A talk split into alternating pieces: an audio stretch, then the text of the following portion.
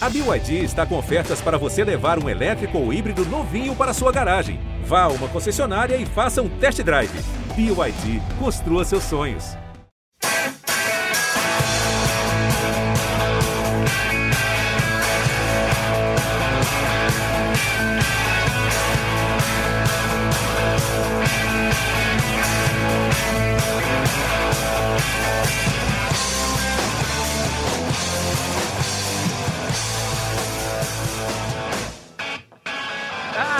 Dali, torcida São Paulina, seja muito bem-vinda, torcedora São Paulina, seja muito bem-vindo, torcedor São Paulino, para uma noite difícil, é bem verdade. Vocês que estão nos acompanhando aqui nesta live, é, pós-derrota do São Paulo no Allianz Parque para o Palmeiras por 5 a 0, essa que é a maior goleada do Palmeiras sobre o São Paulo na história dos dois rivais. Então, claro que é uma noite difícil e vamos analisar aqui todos os detalhes desta goleada sofrida pelo São Paulo, o que será que é possível tirar algo de positivo disso, o que ficou escancarado de negativo da partida, e para isso estarei muito bem acompanhado com os setoristas do São Paulo, Eduardo Rodrigues e Leonardo Lourenço. Sejam muito bem-vindos, meus amigos. Leozinho e Edu, acho que por essa, antes da partida, ninguém esperava, né? Uma sonora goleada do Palmeiras sobre o São Paulo. Um São Paulo que foi muito apático, um São Paulo que cedeu muito espaço ao Palmeiras. Então, acho que é, pegando até uma carona no que muitas vezes o Abel Ferreira costuma tratar em suas coletivas, né? Que um jogo de futebol tem muitos aspectos: o tático, o físico, o anímico, o mental. E podemos dizer, né? Vou começar com você, Edu podemos dizer que o Palmeiras foi superior ao São Paulo em todos esses aspectos da partida de hoje. Hoje, né, nesta, para quem está nos ouvindo em podcast também, meus amigos, nesta última quarta-feira. Seja muito bem-vindo, Edu. Fala, João, muito obrigado. É, obrigado a todos que estão nos ouvindo, nos assistindo. Leozinho também, boa noite para você, meu amigo. E realmente o que vimos foi um São Paulo não só taticamente, mas animicamente, né? Como o Leandro Canônico gostava muito de dizer aqui, animicamente o São Paulo é, me lembrou muito o Paulistão de 2022, né? Entrou é, meio assustado, meio perdido em campo. E aí, nesse primeiro lance que a gente vê nos melhores momentos, já foi um aviso, né? O, o Palmeiras falou: olha, vou jogar muito com, meu, muito com os meus laterais, o Abel Ferreira fez ali uma, uma linha de três zagueiros, espetou o Mike, espetou o Piquerez, e o São Paulo parece que não entendeu o recado, né? Naquela falha ali do Rafael. E a gente vai ver agora o segundo gol, que foi a mesma coisa, a bola. Olha a facilidade que o Mike tem de carregar a bola, cruzar, e o Breno Lopes entra para fazer o gol. E foi a tônica do jogo. O tempo inteiro São Paulo sem lateral. Acho que foi uma das piores partidas que o Caio Paulista fez com a camisa do, do, São Paulo. Foi péssimo o lateral esquerdo do São Paulo, tanto defensivamente quanto ofensivamente. E aí, depois que abriu o placar, o, o Palmeiras fez gol com naturalidade. O São Paulo com Alisson e com Gabriel Neves já não tinha dado certo lá em Quito contra a LDU no jogo é, pela Sul-Americana. O Dorival repetiu com a teoria de que com, na Copa do Brasil que na Copa do Brasil deu certo, só que a gente viu que lá em Quito não deu certo. Então, por que repetir algo é, que já não tinha dado certo? E outra, se ele já jogou assim com o Abel, o Abel é um cara experiente, um cara que entende muito da tática. É lógico que queria fazer alguma coisa para não repetir os erros da Copa do Brasil. Então, achei o Dorival muito mal na escalação. Achei que ele podia apostar no, no Mendes. Tudo bem, não joga três meses, mas, pô, é um cara da posição, sabe jogar de primeiro volante mostrou a falta que faz o Pablo Maia. O Pablo Maia faz uma falta tremenda nesse time e ficou explícito isso. E depois que você toma 2 a 0 com 30 minutos de jogo, não tem muito mais que você fazer num clássico. E o São Paulo não entrou, não representou a camisa. O título da Copa do Brasil foi legal, fez o, toda a comemoração, tem que ser feita, mas é, foi vexatório. Eu acho que um 5 a 0 né? Você levar um 5 a 0 não, não pode ser normalizado, ainda mais num clássico. Pô, a gente sabe que clássico, quando um está mais embaixo, o outro está mais em cima, o que está embaixo pode vencer, é, e tudo acontece num clássico, mas um 5 a 0 não dá. A gente até trouxe aí, o Léo, que fez o, o, confronto aí do jogo, trouxe que a última vez foi em 1965, Léo.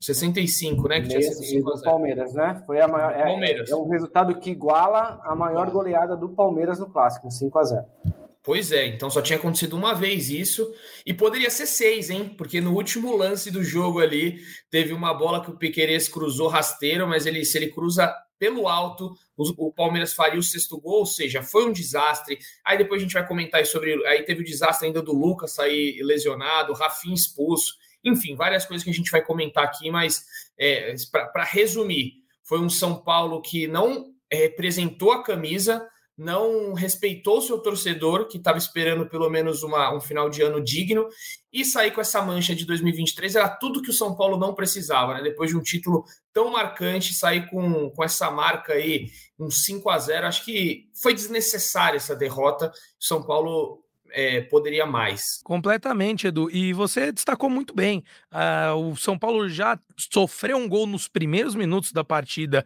que foi é, invalidado pelo VAR, né? O Richard Rios estava um pouquinho à frente, então foi marcado o impedimento. E aquilo ali foi um presente praticamente para o São Paulo, que pôde observar como o Palmeiras vinha para o jogo, mas parece que o São Paulo não aproveitou esse presente, né? Não soube. É se postar da melhor forma na defesa e acabou sofrendo mais um gol. O primeiro gol do Palmeiras, o que valeu, foi praticamente igual. A bola só foi um pouco mais baixa, né? O gol foi feito pelo Breno Lopes, né? Chegando no segundo pau, cumprimentando ali de com o pé e não de cabeça, mas o gol surgiu de uma forma muito parecida.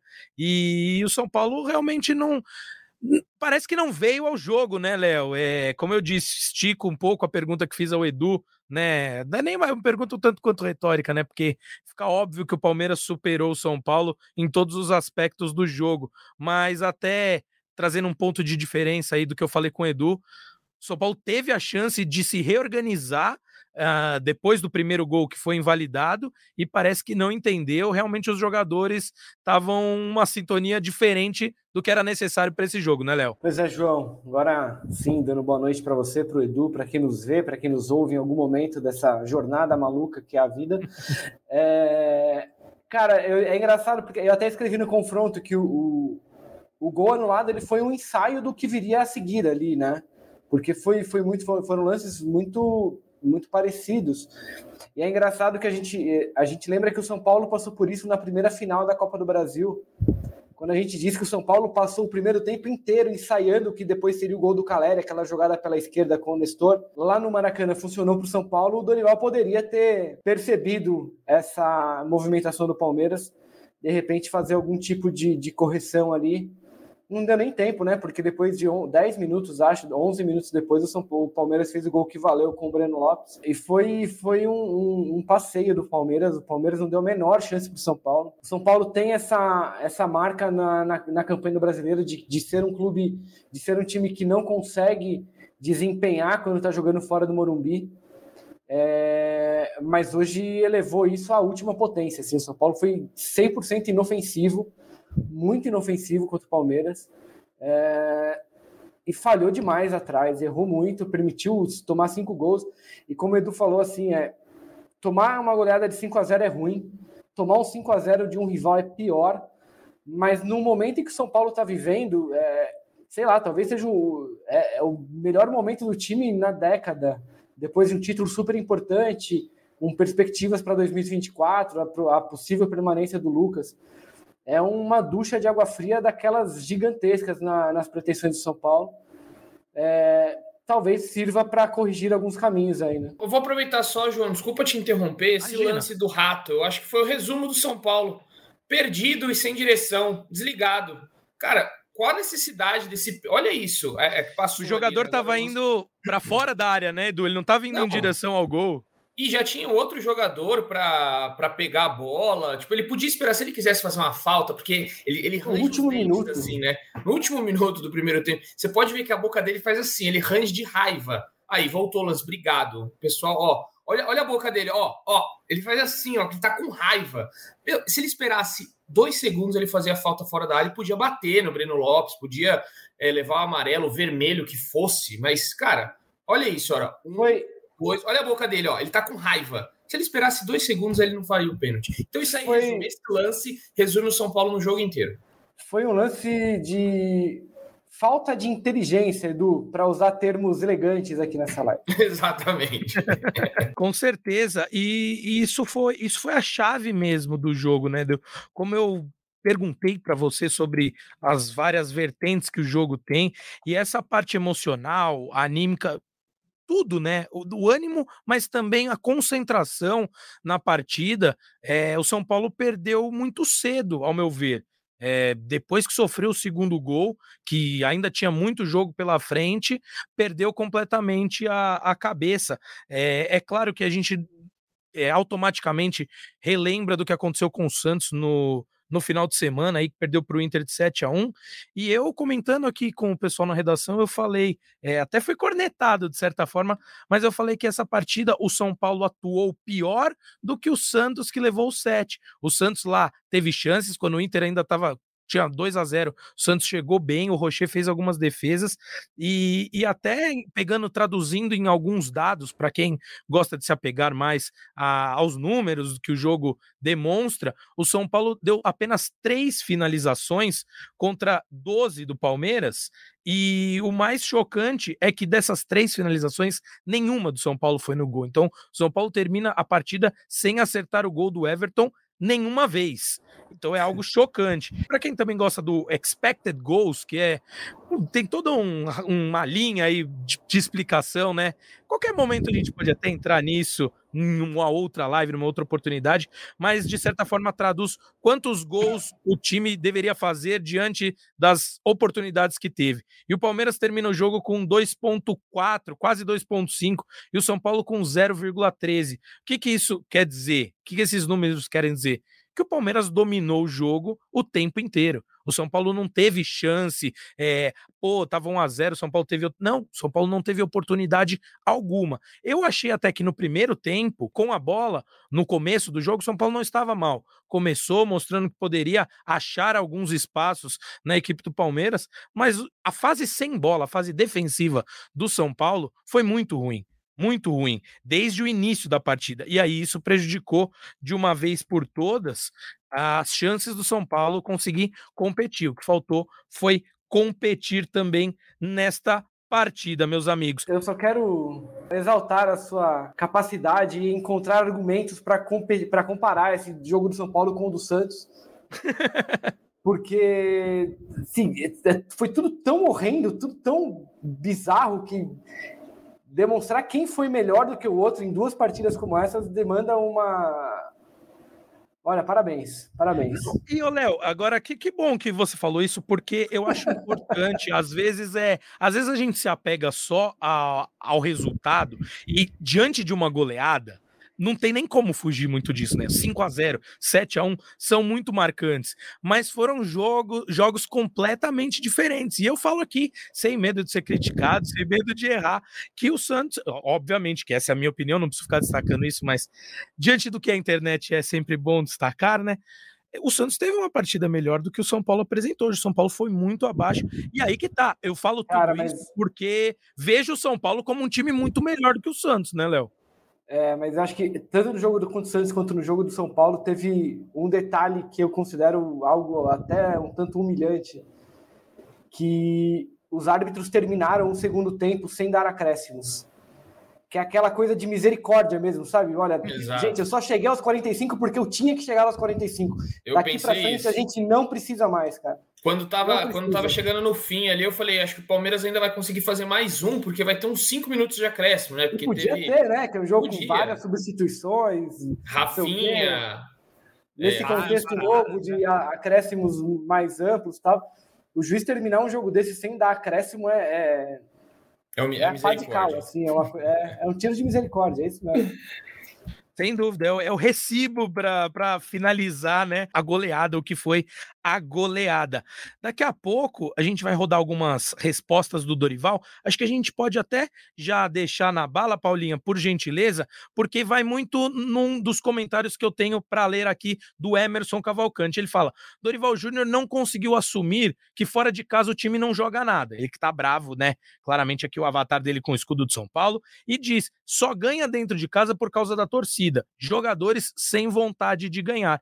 E ele foi questionado por, pelos nossos colegas colegas na entrevista coletiva sobre esse ponto, né? Ele foi perguntado ali sobre questões táticas, mas muito comportamentais que o time apresentou nessa partida contra o Palmeiras. E aí ele deu uma resposta, realmente vou até concordar de certa forma com o Emerson. É claro, o Emerson, como torcedor, tá mais efusivo, mais nervoso, mas o Dorival tentou dar uma engambelada. Mas vamos ouvir aí o que o Dorival tem a dizer sobre, sobre a partida, sobre essa questão tática e principalmente comportamental do time que acabou terminando a partida sofrendo uma goleada de 5 a 0. Eu acho que foi comportamental de todos nós.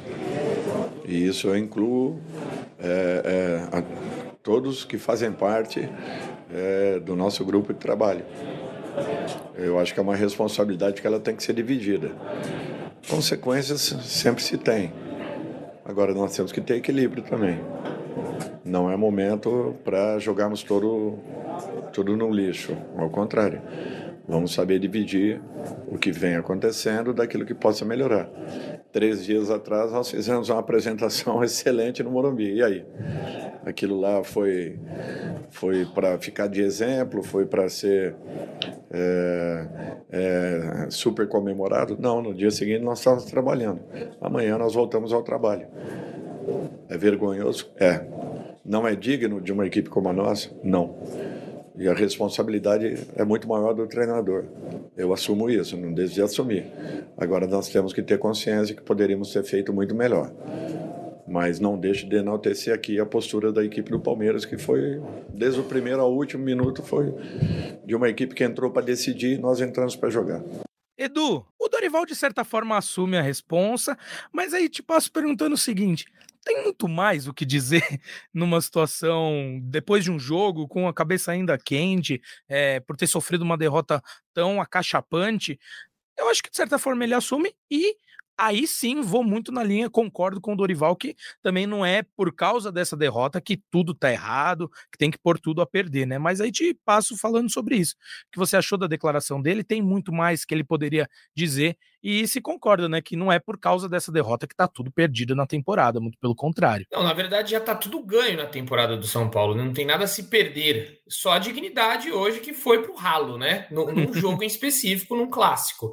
Então essa dignidade, pelo menos no mês é, de outubro, né, neste final do mês de outubro, ela foi retirada. Se em setembro o São Paulo viveu glórias, em outubro teve essa parte da dignidade aí retirada. E eu vou só voltar rapidinho, fala do Emerson aqui, que falou sobre fora de casa. E uma coisa que me pega muito quando eu, eu faço essas análises, faço essas matérias de fora de casa, é que, curiosamente, o São Paulo venceu todos os jogos fora de casa na Copa do Brasil. É muito doido isso. Venceu o Ituano, venceu o esporte, e aí perde em casa para o esporte. Venceu o Palmeiras, venceu o Corinthians, não, foi o único, nunca ganhou na arena do Corinthians, continua com um tabu que ainda não foi quebrado, e venceu o Flamengo fora de casa por 1 a 0. Então, o Corinthians foi o único que o São Paulo não venceu na Copa do Brasil. É muito louco você pensar que ganhou é, de Ituano, um, dois, três, quatro, quatro jogos, né? Os cinco, cinco que tem o esporte. Cinco jogos, ganhou quatro e no Brasileirão não conseguiu ganhar um. Tipo, você não, não tem um, um, um uma linha de raciocínio no São Paulo. Não sei se os caras entraram na Copa do Brasil, deu tudo certo. Na, no Brasileirão eles entram sem vontade, entra um time um pouco mais é, menos brigador. Então, só, só essa coisa aqui que o Emerson falou de não jogar nada fora de casa é meio que uma ilusão, porque o São Paulo sabe jogar fora de casa e demonstrou isso na Copa do Brasil. É, não dá para jogar sempre a responsabilidade, ah, o São Paulo está jogando fora de casa, então ele vai perder. Não, esse time sabe. Então, contra o Goiás foi, foi, foi muito feio o que o São Paulo fez contra o Goiás, e agora, de novo, contra o Palmeiras foi vexatório.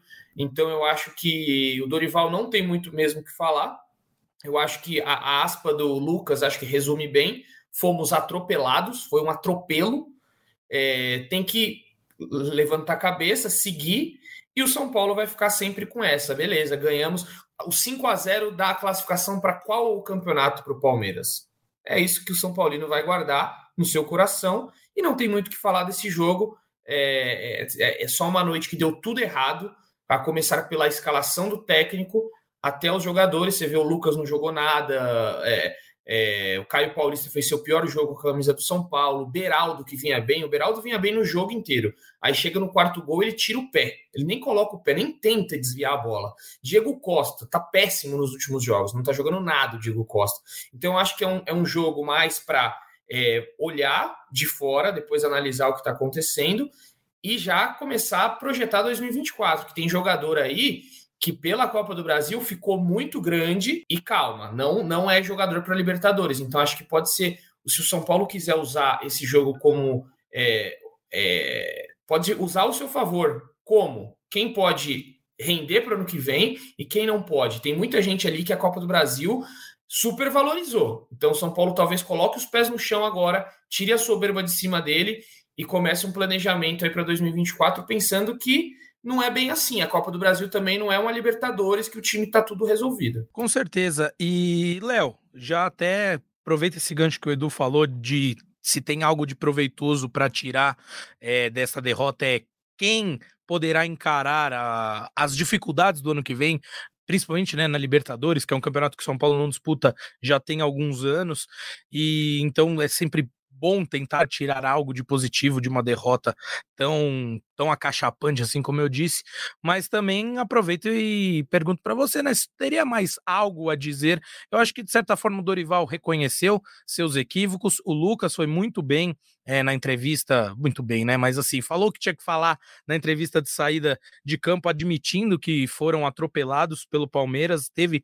Então, assim, tanto o treinador como um dos líderes da equipe tiveram essa postura de assumir que foi, que é inadmissível o que aconteceu, que foi um atropelo, e tem essa questão que o Edu trouxe dos jogadores é, que, que podem, de repente, cair alguns degraus aí depois dessa derrota, já pensando no ano que vem, nas dificuldades que o clube enfrentará no ano que vem numa competição mais forte que é a Libertadores. Eu acho que, acho que o que o Dorival falou que, que acho que vale pontuar é que ele disse que é uma, é uma derrota que vai ter consequências, assim, e eu quero, tô curioso para saber quais serão, porque o Dorival ele, ele entrou com um time hoje, é o mesmo time, se eu não me engano, sem o Pablo Maia, né, do, em comparação com o time que jogou contra o Grêmio. Sim, é, isso. Que era e, um time... e o Caio Paulista, né? o Caio que estava suspenso. Suspenso, o Wellington contra jogou. o Grêmio, isso. E o, e o Pablo que estava suspenso. E o Wellington jogou muito bem, inclusive, nem tiraria do time. Bem. É verdade, é verdade. A minha dúvida é a seguinte, porque assim, o, o, o time que jogou contra o Grêmio já foi um time que o Dorival montou para corrigir os erros do jogo contra o Goiás. E foi um time que jogou muito bem contra o Grêmio e que já no segundo jogo do mesmo time ele já desmonta essa tese. Estou curioso para saber quais serão as próximas correções que ele fará no time. O, o, Luciano é um jogador que, que tem uma história importante no São Paulo, que tem bom desempenho e que tem ficado fora do time. Será que o Luciano, por exemplo, volta ao time? É, eu tenho a impressão de que, por exemplo, ele não, tem, ele não vai utilizar o Luciano junto com o Lucas. E ele está procurando uma formação sem o Caleri. Essa formação não inclui um jogador de característica mais próxima ao Caleri, que é o caso do Ellison que é um jogador que está muito tempo fora, de lesão tal. Então, acho que são lacunas e, e, e questões que o Dorival tem para responder nesses últimos jogos da temporada. É, acho que falar sobre rebaixamento no São Paulo hoje é um exagero, não tem, essa é uma preocupação que não ronda o São Paulo, ainda que tenha aquela questão dos números, a matemática dos 45 pontos. Eu nem acho que vão precisar de 45 pontos esse ano, talvez com 42 os times já se livrem mas o Dorival tem, tem muita coisa para arrumar do time. Ah, o título da Copa do Brasil gerou muita expectativa, muita, muita comoção, mas eles não, ele não pode cegar essas dificuldades que o São Paulo tem apresentado durante toda a temporada. Né? Sem dúvidas. É, é eu acho que deixa até mais latente agora a necessidade de um 9 de, de confiança para quando o Caleri se machucar, né? O Edson, e a gente, e a gente ficou enchendo o saco do Dorival, que ele não queria que o Caleri ia operar. Pois né? é, exatamente. A gente até falou aqui na última live, né, que pô, tava certo o Dorival, porque realmente faz uma falta danada e fica aí buscando. Então, só essa, essa, esse fato, né, a gente sabe que vai buscar o 9, é o que a, a diretoria quer, mas o Erisson é um cara que eu, eu acho até bom, o Erisson. O Erisson fez dois golaços, né, pelo São Paulo, só que é um cara que não dá para confiar. Não sei se eu continuaria com o Erisson, com um cara que se machuca tanto. Então, o São Paulo vai ter que ir no mercado atrás de um 9, porque realmente mostrou que o Caleri faz diferença. Importante isso que você trouxe, Edu, e acho que a gente pode até discutir um pouquinho mais a necessidade de uma contratação de um 9, mas eu vou te dar o outro lado da coisa, porque o Dorival fala em mexidas e o Leozinho falou muito bem, né, que estamos ansiosos para ver o que ele pode promover ainda de alterações nesse time. Claro, pensando em escapar de vez aí da luta contra o rebaixamento, fazer esses o número mágico aí que a galera costuma dizer dos 45 pontos, mas muito mais do que isso, e até como você bem destacou, Edu, é, o Dorival já está testando o time para temporada que vem, né? Então, concordo muito com o que você disse sobre a necessidade é, do São Paulo de ter um 9 reserva. Isso ficou escancarado todas as vezes, não só agora, né? Mas todas as vezes que o Caleri esteve fora por mais de uma partida, é, o São Paulo teve dificuldades. Então, fica clara essa necessidade. Também concordo contigo sobre a qualidade do Erisson, mas diante da situação clínica dele, é, de todo esse ano, ele jogou pouquíssimas partidas, é alguém que você não pode contar todo o tempo. Mas dito isso, eu acho que o Dorival ainda assim poderia encontrar soluções melhores para essas mesmas peças funcionarem sem um 9, porque pode ser que aconteça de em determinado momento da temporada, ou dentro de uma própria situação de jogo, de repente, ele não ter essa opção do 9. Então ele precisaria encontrar soluções. É, falando um pouco do Palmeiras, eu sei que aí é assunto para a galera do GE Palmeiras e não para a gente aqui, mas eu acho que o Abel Ferreira foi muito feliz uh, ao encontrar essa saída nesses últimos dois, três jogos que o Palmeiras tem jogado dessa forma, com dois atacantes, mais ou menos um 3-5-2 que vai variando durante a partida, o Abel encontrou a melhor forma de jogar desde que o Dudu se machucou.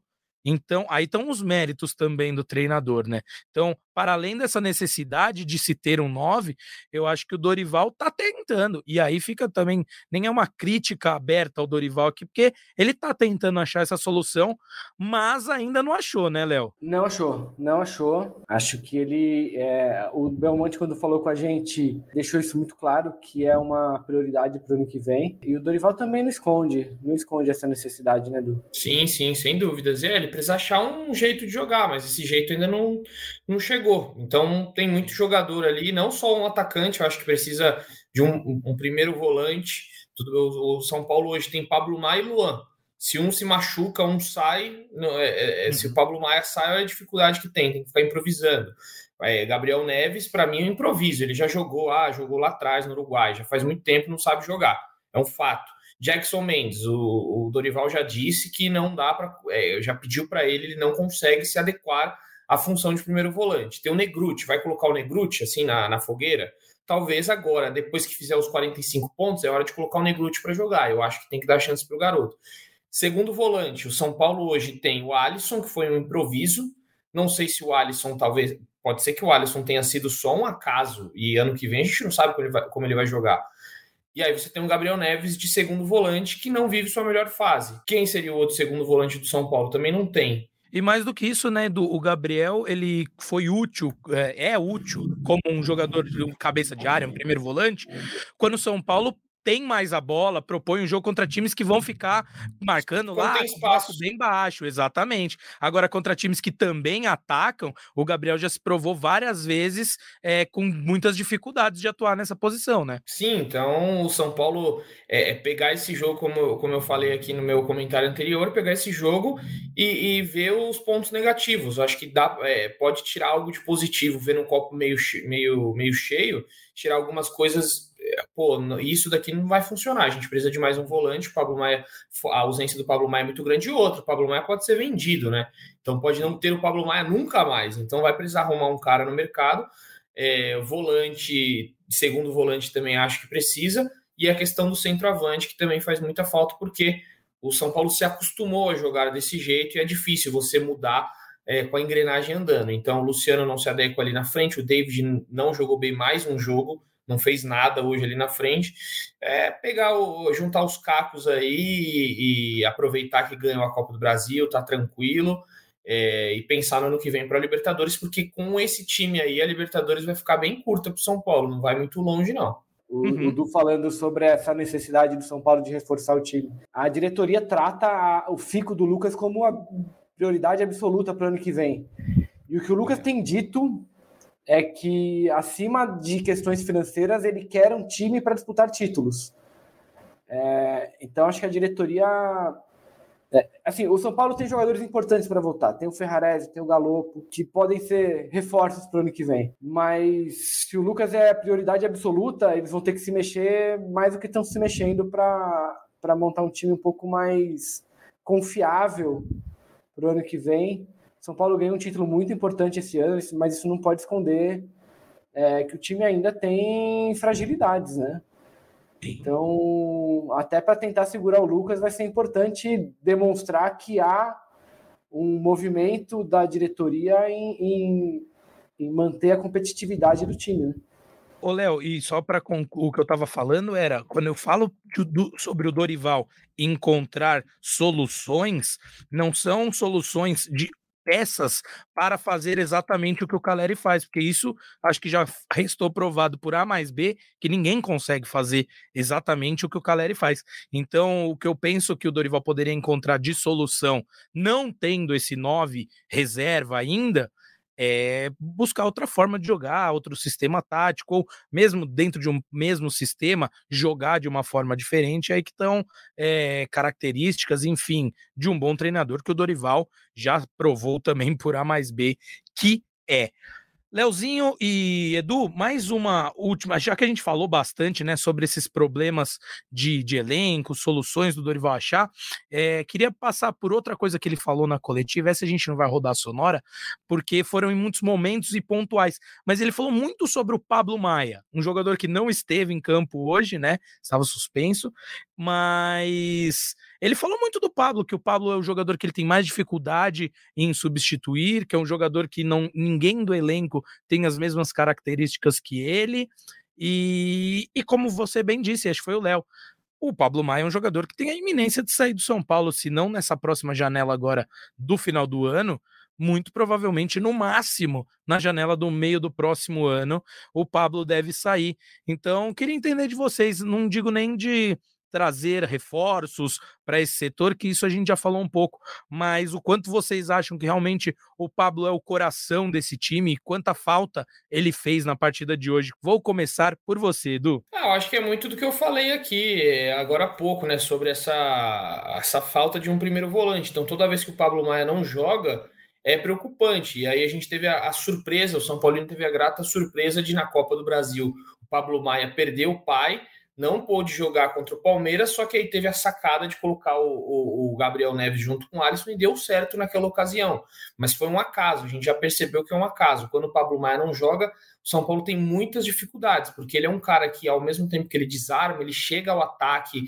É, é, pô, ele é um primeiro volante que olha o gol que ele fez contra o Grêmio, né? O cara é, ele é muito técnico, ele é um primeiro volante daqueles modernos, né? Que a gente, como que o Brasil começou a fazer de monte aí, é, os volantes modernos, o mundo começou depois de Tony Cross. O Tony Cross tem até uma. Acho que foi. Eu não lembro quem foi, se foi o Zidane que falou. Não lembro, foi algum cara grande que falou. Depois que o Tony Cross começou a fazer o que ele faz, acabou com os volantes do mundo, né? Porque todo mundo quer ser Tony Cross.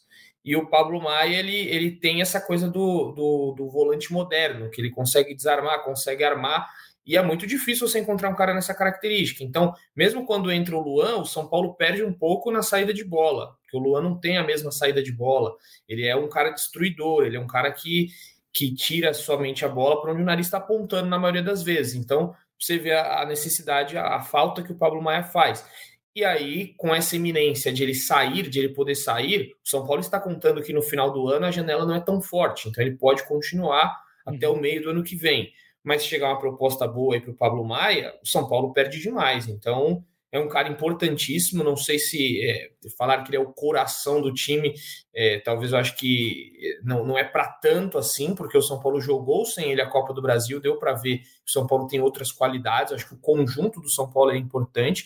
Hoje não teve esse conjunto, dá para jogar sem o Pablo Maia, só que perdem algumas características ali importantes. E hoje o Dorival usou o que, o que deu certo lá atrás e hoje não deu nada certo mas realmente não dá para jogar só na conta. É muito fácil, Dorival, ah, perdi o Pablo Maia, perdi minha vida aqui, é o coração, não vai mais pulsar esse time. Não, acho que é, é muito fácil para ele falar isso, né? Porque já mostrou que tem capacidade e, e, discordo em partes assim do Dorival. Ele é muito importante, ele é muito importante. Só que tem vida sem Pablo Maio e o São Paulo tem que aprender a jogar sem ele. E fez isso contra o Palmeiras muito bem na Copa do Brasil. Perfeito, Edu. O Leonardo Ferreira, ele até fala: Dorival não consegue ter uma versatilidade tática, ele só consegue jogar de um jeito. Eu discordo do Leonardo, com todo respeito, obviamente, mas esse tipo de declaração, né, ele acaba dando um pouco desse tom, né, Edu? Então, talvez muito por isso o torcedor já muito desgostoso de ter perdido uma partida, um clássico por 5 a 0 ainda vê esse tipo de justificativa sou um tanto quanto uma desculpa, né, Léo? E aí eu te pergunto, você acha que o Pablo Maia, né, é o coração dessa equipe, como eu disse? O Edu falou que não é bem isso, mas é muito importante. Então, mas quero a sua opinião também sobre isso, Leozinho. Que ele foi muito, foi muito lembrado pelo Dorival na coletiva. É, ele foi, mas acho que o Edu, o Edu resumiu muito bem aí. O Edu citou exemplos, acho que é é, ele é importante, mas não dá, não dá para você dizer que o São Paulo depende do Pablo Maia para jogar, não é, não é para tanto. E, e, como o Edu também lembrou, assim, se chega tanto, então o São Paulo precisa se mexer logo, porque o Pablo Maia é um jogador que está prestes a sair do São Paulo. Se não for em, em dezembro, vai ser em junho, mas assim, não dá para contar com o Pablo Maia por muito tempo. Hum. É, tem a vontade dele de jogar em outros, outros mercados, tem clubes de olho, tem a necessidade do São Paulo de fazer caixa.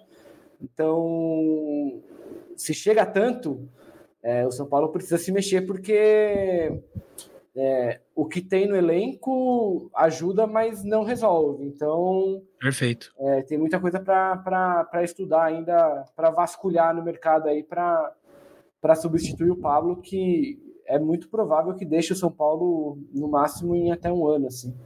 Sim. Amigos, tem outra coisa que é, depois de uma derrota como essa é muito comum que se ouça, principalmente dos torcedores, mas até às vezes de, de analistas, enfim, em relação à motivação. Como a gente até falou, eu e o Edu estávamos em algum momento da nossa conversa, eu falei, né, se, que não estava tudo perdido. E o Edu falou, pô, inclusive já tá tudo ganho nessa temporada, né? Mas São Paulo tem que terminar com dignidade, também buscar se afastar de uma zona de mais perigo do Brasileirão, mas é muito comum que se fale que o São Paulo não tem mais motivação na temporada, Edu. E sobre o assunto, o Dorival também respondeu, foi questionado, né? Claro, depois de uma derrota como essa, como eu disse, é algo que vem à tona. Ele foi questionado sobre essa questão da motivação depois de ter ganho a Copa do Brasil, se o time não está motivado e por isso que a derrota aconteceu é, de forma tão forte, tão intensa assim do Verdão, e ele deu umas palavras que a gente também vai colocar uma sonora para o torcedor e para a torcedora São Paulina escutarem aqui. Pode soltar, Paulinha, por gentileza, Dorival falando sobre a motivação do tricolor nessa temporada, mesmo após o título da Copa do Brasil. É, até esse desastre de hoje, nós tínhamos feito aí três vitórias, um empate e uma derrota. É, então eu consegui motivar naqueles momentos e de repente hoje foi totalmente diferente. A grande verdade, Palmeiras jogou, entrou para decidir e o São Paulo entrou para jogar. Nós não podemos tirar é, é, é, os adjetivos de uma, de uma vitória como essa que o Palmeiras construiu por méritos. Realmente nós tivemos muitos problemas. É, não tivemos um destaque sequer dentro da partida. Quando isso acontece, alguma coisa está errada. E o treinador é o responsável. Só o Praz conseguiu destaque, porque o Praz colocou aqui o top 3 dele, Beraldo, Michel Araújo e Rames. É, eu, eu fico me perguntando de onde ele tirou esse Beraldo. Eu até respondi aqui, eu falei, o Beraldo está no top 1 positivo, porque ele olhou o quarto gol, ele, a bola passou ali na frente, ah, vamos colocar... Praça, você, você não, tá, não deve estar nos ouvindo agora que está voltando do Allianz Parque. Espera lá. Já viu, Edu? Conversei com ele aqui, já fiz algumas ponderações, cruzei com ele na redação. Então pode não. mandar o um recado diretamente a ele, tá? Não, o top 3 positivo hoje, ele gosta de às vezes colocar o negativo. Quando o São Paulo joga demais, ele coloca negativo. Faltou mais tempo de jogo para o São Paulo colocar o seu brilhantismo em campo. O top 3 positivo dele hoje deveria ter sido a Copa, o título da Copa do Brasil.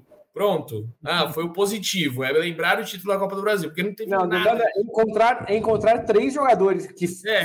supostamente jogaram bem hoje demanda um esforço é, que, que, Não, absurdo. O, o Rames, o Rames eu posso colocar ele nos primeiros cinco minutos de jogo. O Rames recebeu uma bola, tentou abrir, acabou. O Rames não fez mais nada.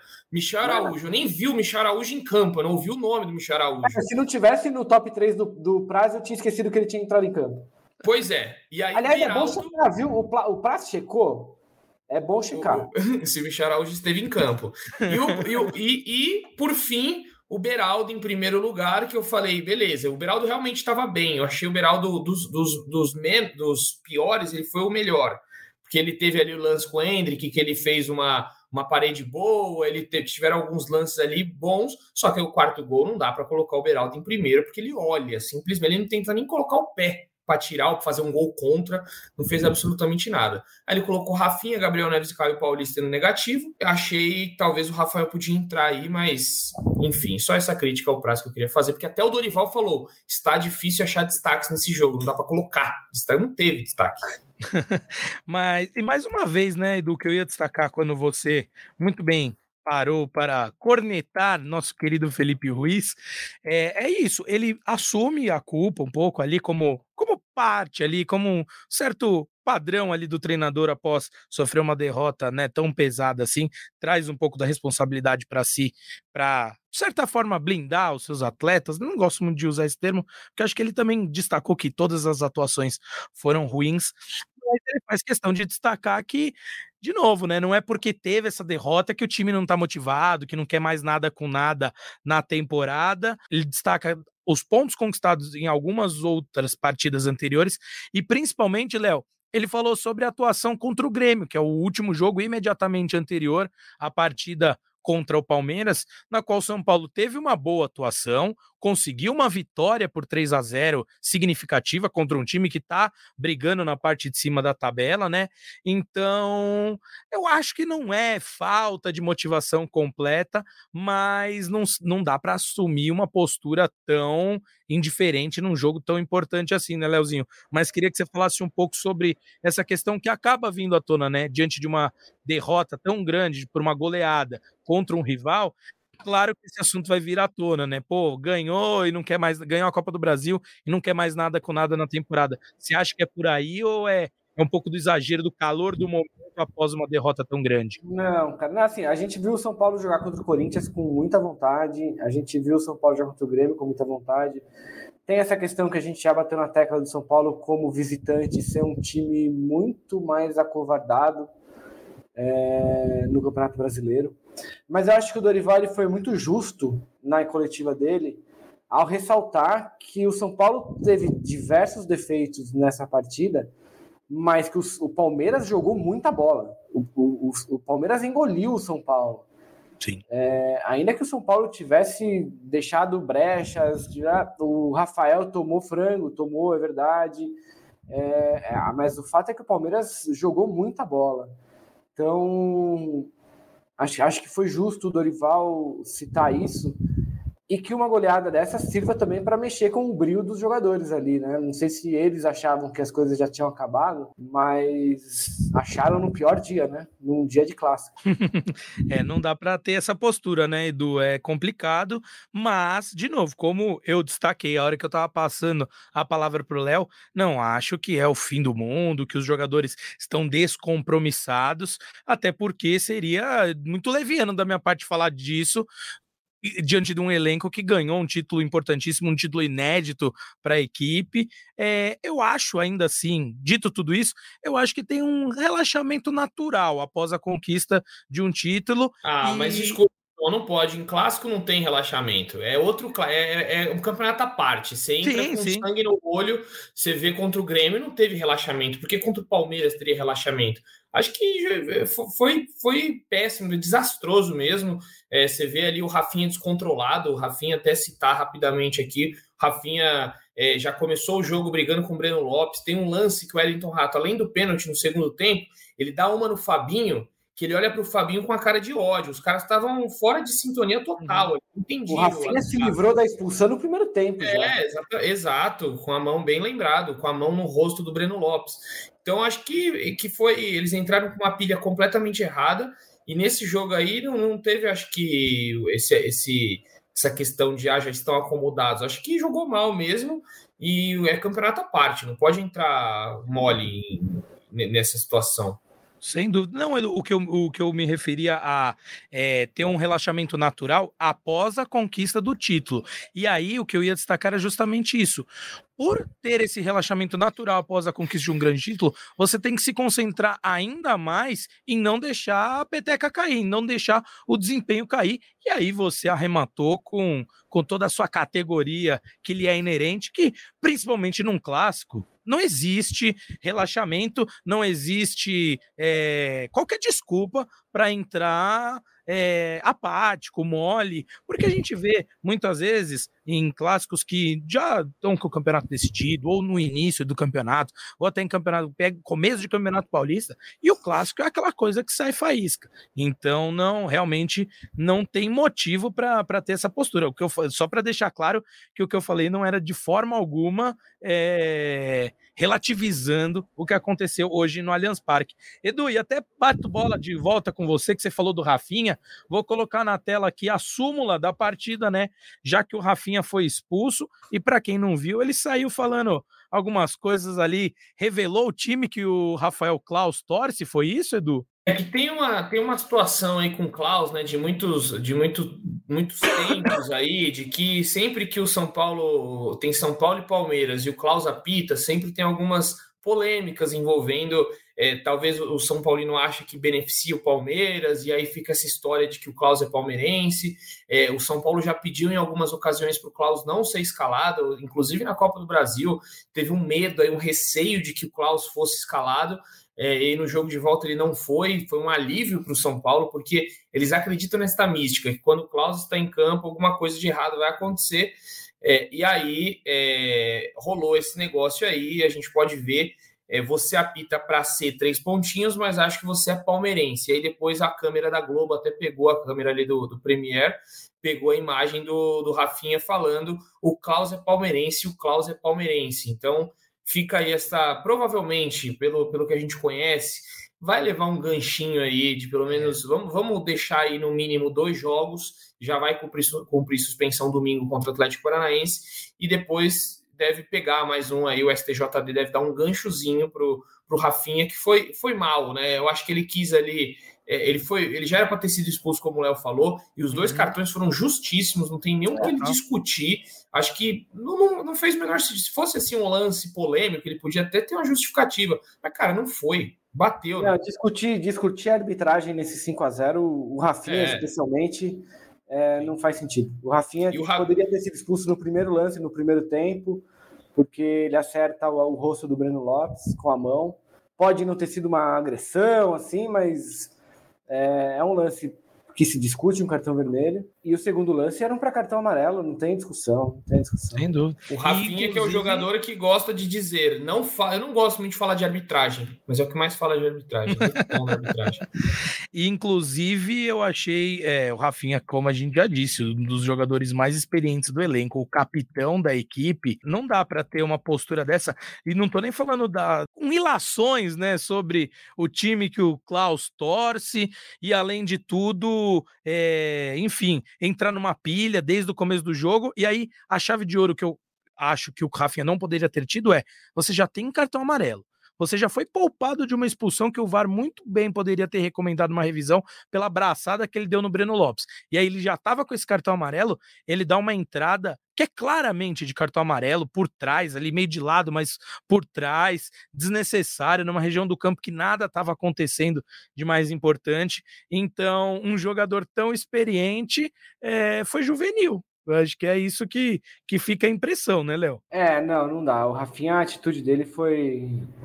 Tá longe do. do... Aliás, eu vi uma, uma, uma estatística, é, confesso que eu não. Mas acho que é isso mesmo. O Rafinha tem quatro expulsões pelo São Paulo, três contra o Palmeiras. Parece que, pelo que eu vi, a, a, alimentando a sua, o seu aí, eu não sei se é real, São 10 é. expulsões na carreira, 3 é. contra o Palmeiras. Não sei se é real, assim, eu vi também por cima. É, não, mas eu, eu me lembro, eu me lembro, eu me lembro de outra expulsão do Rafinha contra o Palmeiras. Mas é isso, é um jogador com, com é o capitão do time, 38 Sim. anos, não precisava cair na pilha do, do Breno Lopes ali. É, acho que a expulsão dele nem foi tão relevante para o placar. O São Paulo estava tomando um passeio com o Rafinha sem Rafinha. Poderia ter tomado o quarto e o quinto gols antes dele ser expulso, acabou tomando depois. É mas que, que ele não precisava fazer o que fez, não precisava. E, Léo, a gente falou tanto de né, questões mentais, de animosidades, concentração no jogo. É, esse dado que você trouxe é muito curioso, né? Você não pode transformar uma gana por vencer, por estar tá pilhado. Existe, né? Você tá pilhado no sentido positivo de entrar com vontade de jogar, mas você não pode deixar isso ultrapassar o ponto e acabar perdendo a cabeça e complicando a partida, como foi o que aconteceu na noite de hoje, na verdade, de ontem, para quem está nos acompanhando na live, né? Nós já passamos aqui para você que está nos ouvindo via podcast. Estamos gravando aqui meia-noite e meia exatamente desta quinta-feira. O trabalho não para por aqui, meus amigos, mas como também merecemos um bom descanso. A noite ainda vai longa, edição do podcast e tudo mais, mas passo a bola para os craques aqui desta live, deste podcast trazerem suas considerações finais. Começo com você, Eduardo Rodrigues. Se tiver alguma informação, é, alguma consideração final, alguma pauta que eu não trouxe aqui, o momento é agora, meu amigo. Não, só duas coisinhas finais. Então, o Lucas, pelo que o Zé Edgar apurou lá, né, teve, teve, teve esse problema, vai ser é, analisado na quinta-feira e não parece não ser tão grave, só que só o exame de imagem mesmo para dizer se é grave ou não, mas o, pelo menos a assessoria do São Paulo tentou contornar ali a situação, dizendo que não é tão grave, mas imagem é, é de os exames de imagem que vão detectar. E você, São Paulino, que está triste com o profissional, sorria com o Sub-17 que conseguiu a classificação em cima do Palmeiras é, nos pênaltis, 2 a 2 O goleiro João, grande João, sempre João, João craque, debaixo dos gols, defendeu dois pênaltis ontem, classificou o São Paulo para a final do Campeonato Paulista, sub-17, vai enfrentar o Corinthians. Essas são as minhas considerações. Aquele abraço, meus amigos, até a próxima. Muito bem, Eduardo. Bom, sou suspeito para dizer, né? O nome dele é João Pedro, nome bonito, né? E ótimo goleiro, agarrou muito e realmente colocou o São Paulo nesta final. Leozinho, se esqueci de algo, a hora é agora, suas últimas informações das mais quentinhas também. Brilhe, Leonardo Lourenço. Não, minha memória já me deixou na mão faz tempo aqui, João. É, não, só citando o São Paulo, que ainda não ganhou de ninguém como visitante do brasileiro, volta a campo no domingo contra o Atlético Paranaense no Paraná, num estádio que historicamente sofre. Então. Ganhou uma vez só, né, Léo? Lá em 2018. É, não sei Eu se foi uma vez. lá. É, é uma vez só, uma única é... vitória. Gol do Nenê de pênalti. Esse jogo eu me lembro. Não. E... Mas acho que ganhou ano passado, não ganhou lá? Teve um em 2019, Vitor, acho que foi o gol do Vitor Bueno. É, foram, foram dois anos seguidos, Edu. Você tem razão, são é, duas vitórias. É, a primeira é o o Nenê de pênalti, que quebra é, um jejum histórico, né? Do, do São Paulo nunca ter vencido na, na Arena da Baixada, agora a Liga Arena, né? E é realmente, no ano seguinte, o São Paulo também vence com o gol do Vitor Bueno. Não me lembro quanto foi o resultado final desse do Vitor Bueno, mas foram essas 1 a 0, eu estava, eu estava lá. Também. Muito bem, Edu. Aí a gente não é fica isso. na mão. Leozinho, perdão, te interrompi, conclua. Não, só para o torcedor não criar grandes expectativas para a próxima rodada, porque o histórico não permite. Ó, oh, Léo, vou até pegar. Eu ia deixar passar esse comentário passar batido, mas já que você falou sobre isso, acho que foi o Bruno Silva que falou, estava fazendo uma convocação contrária, falando para todos os São Paulinos do Paraná não irem ao jogo, porque a gente já sabe o resultado. Eu vou ficar aqui, ó. Bruno Silva falando: Torcida do São Paulo no Paraná, não vão lá na Baixada. Não percam dinheiro de vocês. Infelizmente, a derrota é certa. Elenco vagabundo, só joga em casa. Brincadeiras à parte, realmente é um, é um estádio no qual o São Paulo tem muita dificuldade de ganhar, como a gente bem trouxe aqui. E o São Paulo, que, como o Léo muito bem destacou, segue sem vencer fora de casa no Brasileirão 2023. Então, é claro que é um ponto de atenção para Dorival Júnior e seus comandados. Queridos, queria agradecer demais aí a participação de vocês, Leonardo Lourenço e Eduardo Rodrigues, sempre abrilhantando. É uma honra estar participando aqui com vocês deste é São Paulo, claro, não tão bom para o torcedor São Paulino após uma derrota tão pesada contra um arquirrival, né? após a derrota por 5 a 0 contra o Palmeiras, mas é sempre um prazer estar ao lado dos senhores. Se vocês que nos acompanharam nesta live gostaram do conteúdo que lhes foi entregue, deixe seu like aqui que ajuda demais o nosso trabalho. Se você ainda não é inscrito no canal do Gé no YouTube, não perca mais tempo e se inscreva. Se você está ouvindo a gente via podcast no Globo, também faço convite para dar mais uma olhadinha ali no Globo barra São Paulo, que Leonardo Lourenço, Eduardo Rodrigues e José Edgar de Matos sempre lhes deixam muito bem informados. E se você está ouvindo a gente via algum agregador, o seu agregador preferido, assine o feed do GE ou siga, a depender do seu agregador. E, independente da forma que esteja nos ouvindo, compartilhe com todos os seus amigos, faça o nosso trabalho chegar mais longe. Com isso, eu agradeço demais a companhia de todos e de todas que aqui estiveram. Um beijo no coração, um abraço na alma de todos e de todas. Tchau, tchau.